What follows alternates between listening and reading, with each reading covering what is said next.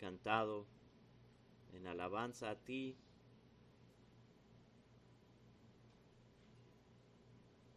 Que todo lo que respira alabe al Señor. Y que nosotros podamos alabarte con gozo, con júbilo. No de un sentido de, obligación, sino desde lo profundo de nuestro corazón, con un gozo que no puede hacer nada que no sea alabar y adorarte. Ahora, guíanos al abrir tu palabra para que podamos ser edificados y poner en práctica los principios que aprendemos en el día de hoy. Te lo pedimos en el nombre de Cristo. Amén. Como todos sabemos, esta tarde vamos a estar celebrando el aniversario de bodas de nuestro pastor Billy y Valentina.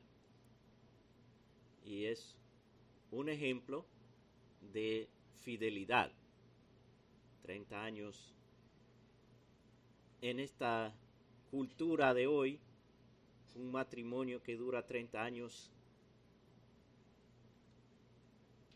cada día se, se hace más raro. Y fidelidad es muy importante en la vida de un cristiano es eh, un aspecto importante de, la integridad. Y una persona fiel es consistente y cumple su palabra y, también involucra compromiso. él es comprometido con su palabra y, lo cumple. Y la Biblia habla de personas fieles, muchas, muchos ejemplos de personas fieles. A pesar de, de su lucha con el pecado, lo más que ellos podían eran fieles a Dios. Pero el mayor ejemplo de la fidelidad es Dios. Dios es fiel en todo. Porque no cambia. La fidelidad nos muestra la inmutabilidad de Dios que Dios no cambia. Entonces, como Él no cambia, lo que Él dice es lo que Él hace.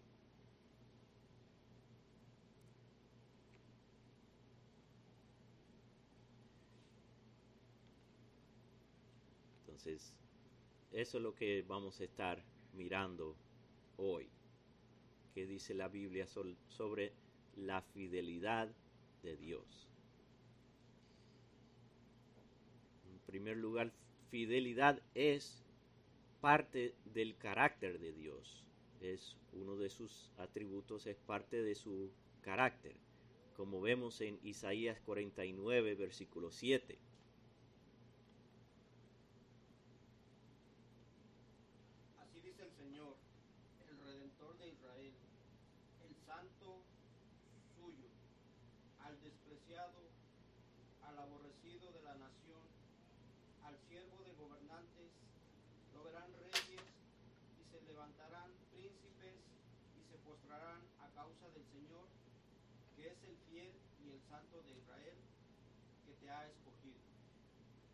El Señor que es el fiel y el santo de Israel.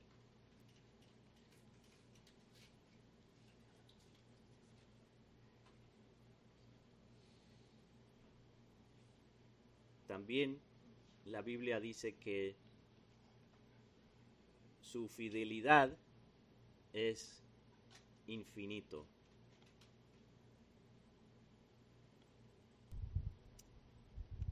Salmo 36, eh, 36.5. Tu misericordia, oh Señor, se extiende hasta los cielos, tu fidelidad hasta el, hasta el firmamento. Y también su fidelidad es eterno. Salmo 119, 90. Tu fidelidad permanece por todas las generaciones. Tú estableciste la tierra y ella permanece. Y también su fidelidad nunca falla. Aun cuando nosotros somos infieles, Él permanece fiel. En eh, segunda de Timoteo 2, 13. Si somos infieles, Él permanece fiel, pues no puede negarse a sí mismo. Entonces, nosotros, como seres finitos, pecadores, somos infieles, pero Él permanece fiel porque no puede negarse a sí mismo. Génesis 8, 22, Dios, después del diluvio, hace una promesa a Noé. Mientras la tierra permanezca, la siembra y la siega, el frío y el calor, el verano y el invierno, el día y la noche, nunca cesarán. Entonces Dios hace la promesa que mientras este mundo existe, todo va a, seguir su, su ciclo. Y vemos eso. Cada día nos levantamos, el sol se levanta y en la noche se pone el sol y a lo largo del año vemos que el verano pasa al otoño, que pasa al invierno, y luego llega la primavera y vuelve a verano. Cada año Dios es fiel en su promesa de que mientras exista la creación, el invierno y el verano y, el día y la noche, todo va a ser. eh, y no es por casualidad, es porque Dios ha dicho que así sería. Otro ejemplo de su fidelidad es cuando le dice, le dijo a Abraham que sus descendientes iban a estar en esclavitud en Egipto por 400 años, como vemos en Génesis 15 del 13 al 16. Y Dios dijo a Abraham, Ten por cierto que tus descendientes serán extranjero- extra- extranjeros en una tierra que no es suya, donde serán esclavizados y oprimidos cuatrocientos años. Mas yo también juzgaré a la nación a la cual servirán. Y después saldrán de ahí con grandes riquezas. Tú irás a tus padres en paz y serán sepultados en buena vejez y en la cuarta generación ellos regresarán acá, porque hasta entonces no habrá llegado a su colmo la iniquidad de los amorreos. Y pasa el tiempo, José es vendido en esclavitud eh, en Egipto y el Señor trae los siete años de abundancia y los siete años de, de hambruna. Y Jacob y su, toda su familia termina en Egipto. Pasa el tiempo y el Señor escoge a, Moisés para librar al pueblo de la esclavitud en Egipto. Y notemos qué dice Éxodo capítulo 12, versículo 41, cuando ellos finalmente salen de la tierra de Egipto, ¿qué es lo que vemos ahí en ese texto? El tiempo que los hijos de Israel vivieron en Egipto fue de 430 años. Y sucedió que al cabo de los 430 años, en aquel mismo día, todos los ejércitos del Señor salieron de la tierra de Egipto. Entonces, hasta el día. Dios le había dicho años atrás a Abraham, tus descendientes van a estar esclavizados en una tierra que no es suya, pero los voy a sacar. Y cuando, cuando Moisés escribe, el Señor, bajo la inspiración del Espíritu Santo, él pone ese comentario, hasta el día. Entonces, Dios fue fiel a su promesa y no simplemente en términos generales, con precisión. Otro ejemplo de la fidelidad de Dios es el mismo Señor Jesús. Después de que Adán y Eva cayeron en pecado, Dios les dio la promesa de la simiente de la mujer que iba a, vencer a la serpiente, como vemos en Génesis 3.15. Y pondré enemistad entre tú y la mujer, y entre tu simiente y su simiente.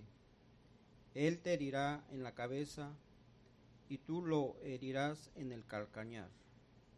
Entonces, ahí está la primera promesa de un redentor. Y más adelante Dios le dice a Abraham que le va a dar una simiente. Y años más tarde le dice al rey David que iba a tener un hijo que iba a reinar por siempre.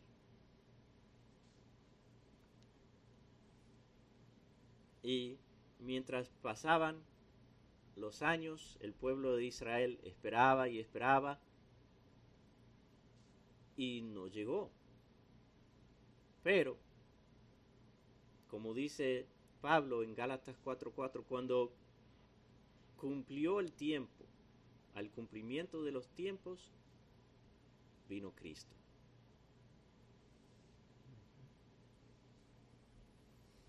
Entonces, Dios hizo la promesa desde el principio. Y cuando era el tiempo exacto, mandó a su Hijo para cumplir esa promesa. Otra área en que Dios es fiel es en la salvación. Desde antes de la fundación del mundo, Dios le dio, Dios el Padre ha dado un pueblo a su Hijo. Y vamos a ver qué dice Jesús sobre eso en Juan 6 del 37 al 39. Todo lo que el Padre me da, vendrá a mí.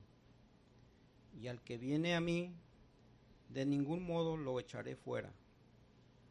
Porque he descendido del cielo no para hacer mi voluntad, sino la voluntad del que me ha enviado.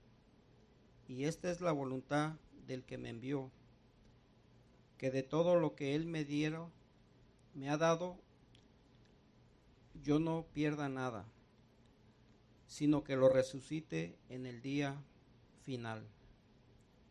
Entonces ahí vemos que todos, todo el que el, el Padre me ha dado, vendrá a mí. Ahí no cabe duda que Dios es fiel. Todo el que el Padre le ha dado a, a Cristo, vendrá a Él.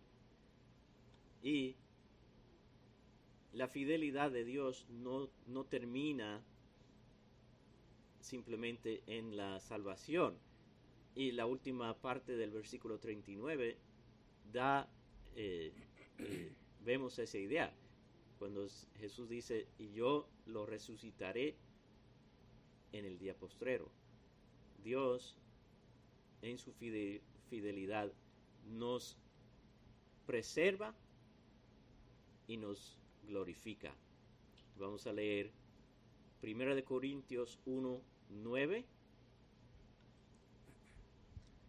Fiel es Dios, por medio de quien fuisteis llamados a la comunión con su Hijo Jesucristo, Señor nuestro. Filipenses 1:6. Estando convencido precisamente de esto, que el que comenzó en vosotros la buena obra, la perfeccionará hasta el día de Jesucristo. Romanos 8:29 al 30.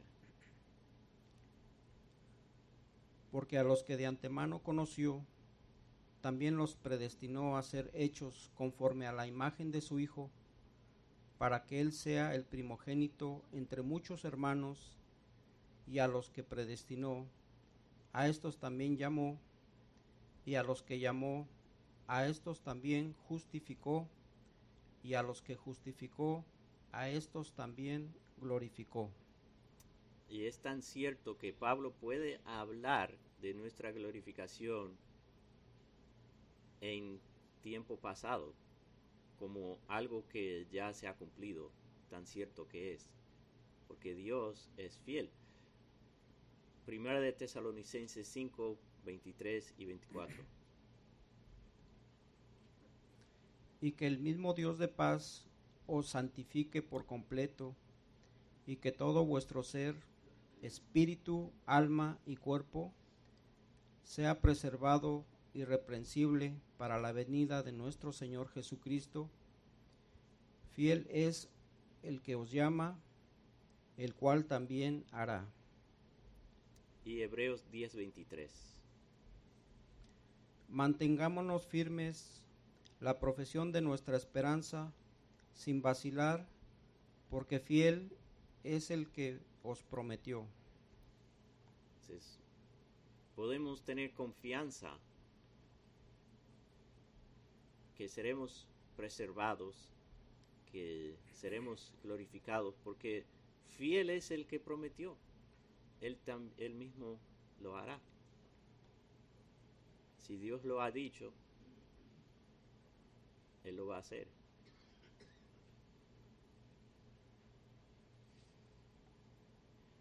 Dios también es fiel en la aflicción pasamos por tiempos difíciles y Dios permanece fiel aún en la aflicción. Salmo 119, 75. Yo sé, Señor, que tus juicios son justos y que en tu fidelidad me has afligido. Y 1 de Pedro 4, 19. Por consiguiente, los que sufren conforme a la voluntad de Dios, encomienden sus almas al fiel Creador, haciendo el bien. Entonces, sufrimos, pero confiamos en Dios porque Dios es fiel. Y Dios nos disciplina porque nos ama y, nos disciplina para, para, nuestra purificación, porque somos sus hijos, eh, como vemos en Hebreos 12 del 5 al 11.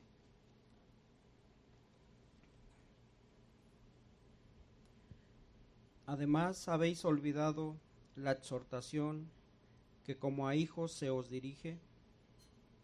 Hijo mío, no tengas en poco la disciplina del Señor, ni te desanimes al ser reprendido por Él, porque el Señor al que ama disciplina y azota a todo el que recibe por hijo. Es para vuestra corrección que sufrís. Dios os trata como a hijos, ¿por qué? ¿Qué hijo hay quien su padre no discipline? Pero si estáis sin disciplina, de la cual todos han sido hechos partícipes, entonces soy, son hijos ilegítimos y no hijos verdaderos. Además, tuvimos padres terrenales para disciplinarnos y los respetábamos. Con cuánta más razón no estaremos sujetos al Padre de, de nuestros espíritus y viviremos, porque ellos nos disciplinaban por pocos días como les parecía, pero Él nos disciplina para nuestro bien para que participemos de su santidad. Al presente ninguna disciplina parece ser causa de gozo, sino de tristeza. Sin embargo, a los que han sido ejercitados por medio de ella, les da después fruto apacible de justicia. Entonces, aun cuando Dios nos disciplina, él es fiel. Que después llevamos ese, ese fruto de justicia. Es para nuestra santidad. Y también cuando pecamos, si confesamos nuestros pecados, Él es fiel y justo para perdonarnos nuestros pecados, como vemos en 1 de Juan 1.9. Si confesamos nuestros pecados, Él es fiel y justo para perdonarnos los pecados y para limpiarnos de toda maldad.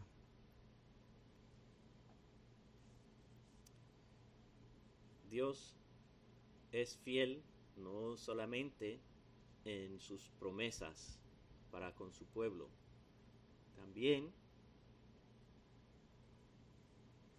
Él es fiel en sus amenazas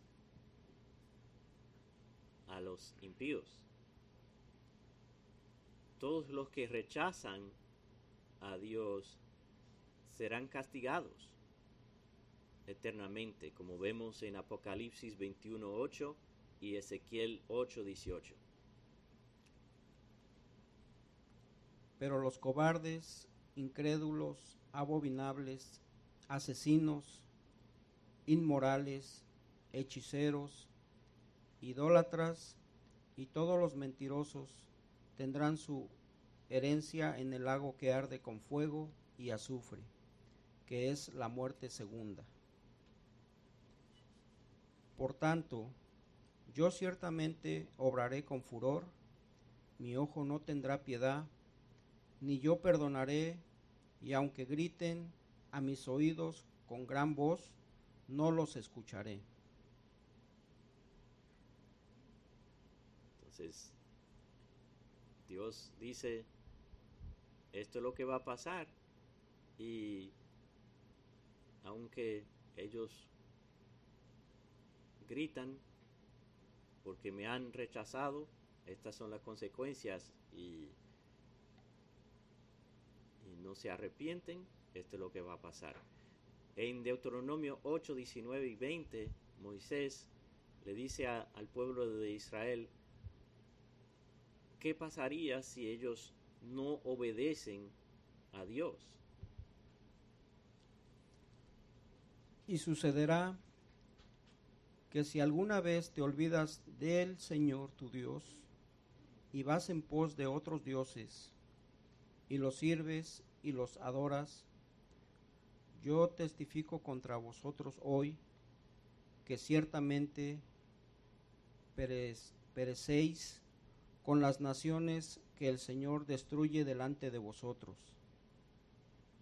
Así pereceréis porque no oíste la voz del Señor vuestro Dios. Y mientras seguimos leyendo a través de- del Antiguo Testamento, vemos que el, pueblo se aparta, se va tras otros dioses y Dios disciplina, manda eh, aflicciones, manda eh, otras naciones que vienen y ocupan la tierra y, los pone en esclavitud. Y él manda, eh, mandó los, los jueces para rescatar. Y el pueblo vuelve a Dios, pero después vuelve a caer. Y a través de, de los años, Dios les manda profeta tras profeta declarando que si no se arrepienten, Dios les va a castigar y les va a sacar de la tierra prometida, como Moisés había anunciado en Deuteronomio. Y los profetas dicen, tienen que arrepentirse y, y si no, entonces Dios va a, sacar a este pueblo de, de su tierra. Y al final, eso es exactamente lo que pasa. Dios les manda cautivos al, al reino del norte, vienen los asirios y se los lleva. Y Judá y Jerusalén, viene Babilonia y les lleva cautivo.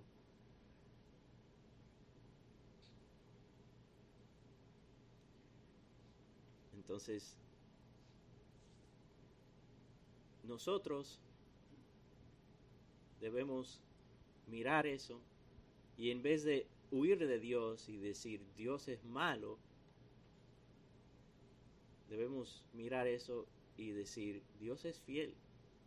Entonces debemos tomar en serio las advertencias y debemos venir a Él en arrepentimiento y fe, confiando en Él, porque Él es fiel. Y esta fidelidad es la base de nuestra confianza en Dios. Cuando Dios dice que va a hacer algo, lo hace. O si algo va a pasar, eso va a pasar.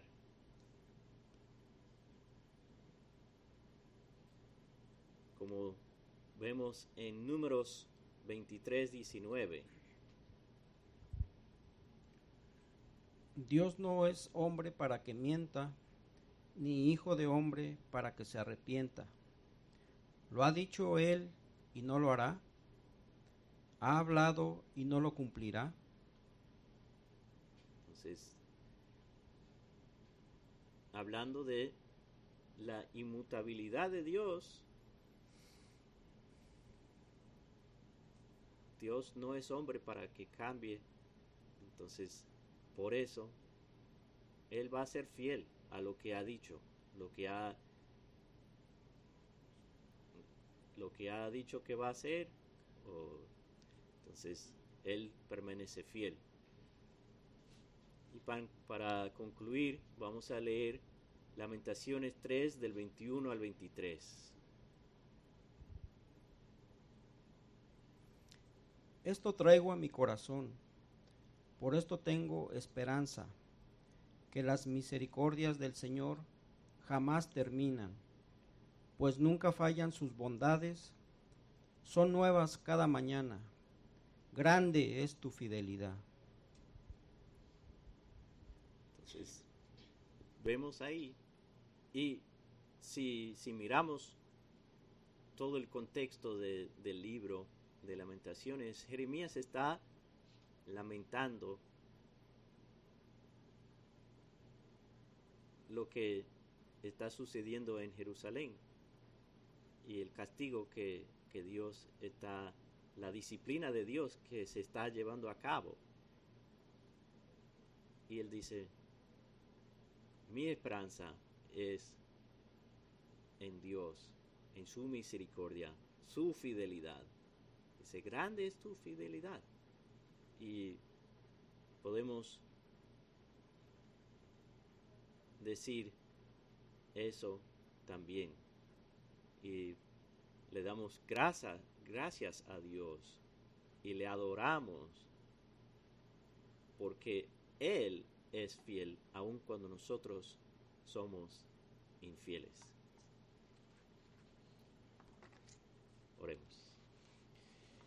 Señor, te damos gracias por que tú eres fiel. Nos has prometido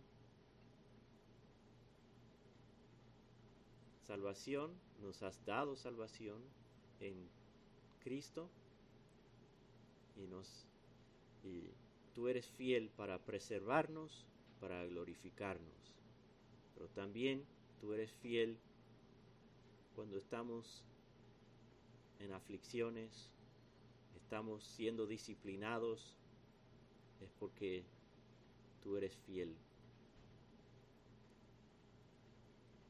Y también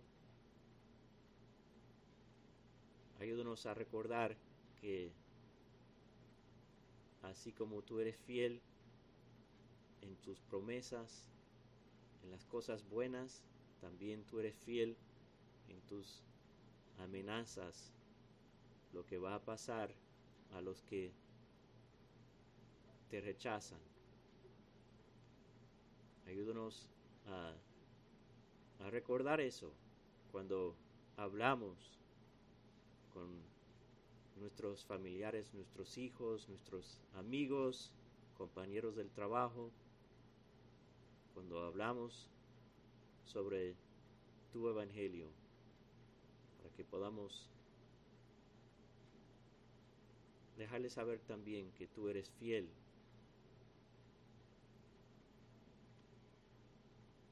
Te damos gracias también por el ejemplo que tenemos en nuestra congregación de fidelidad del pastor Billy y Valentina en su matrimonio. Te pedimos que tú los sigas ayudando con tu espíritu para que puedan permanecer fiel hasta el fin. Guíanos, dirígenos en todo lo que hacemos en el día de hoy. Pedimos todas estas cosas en el nombre de Cristo. Amén.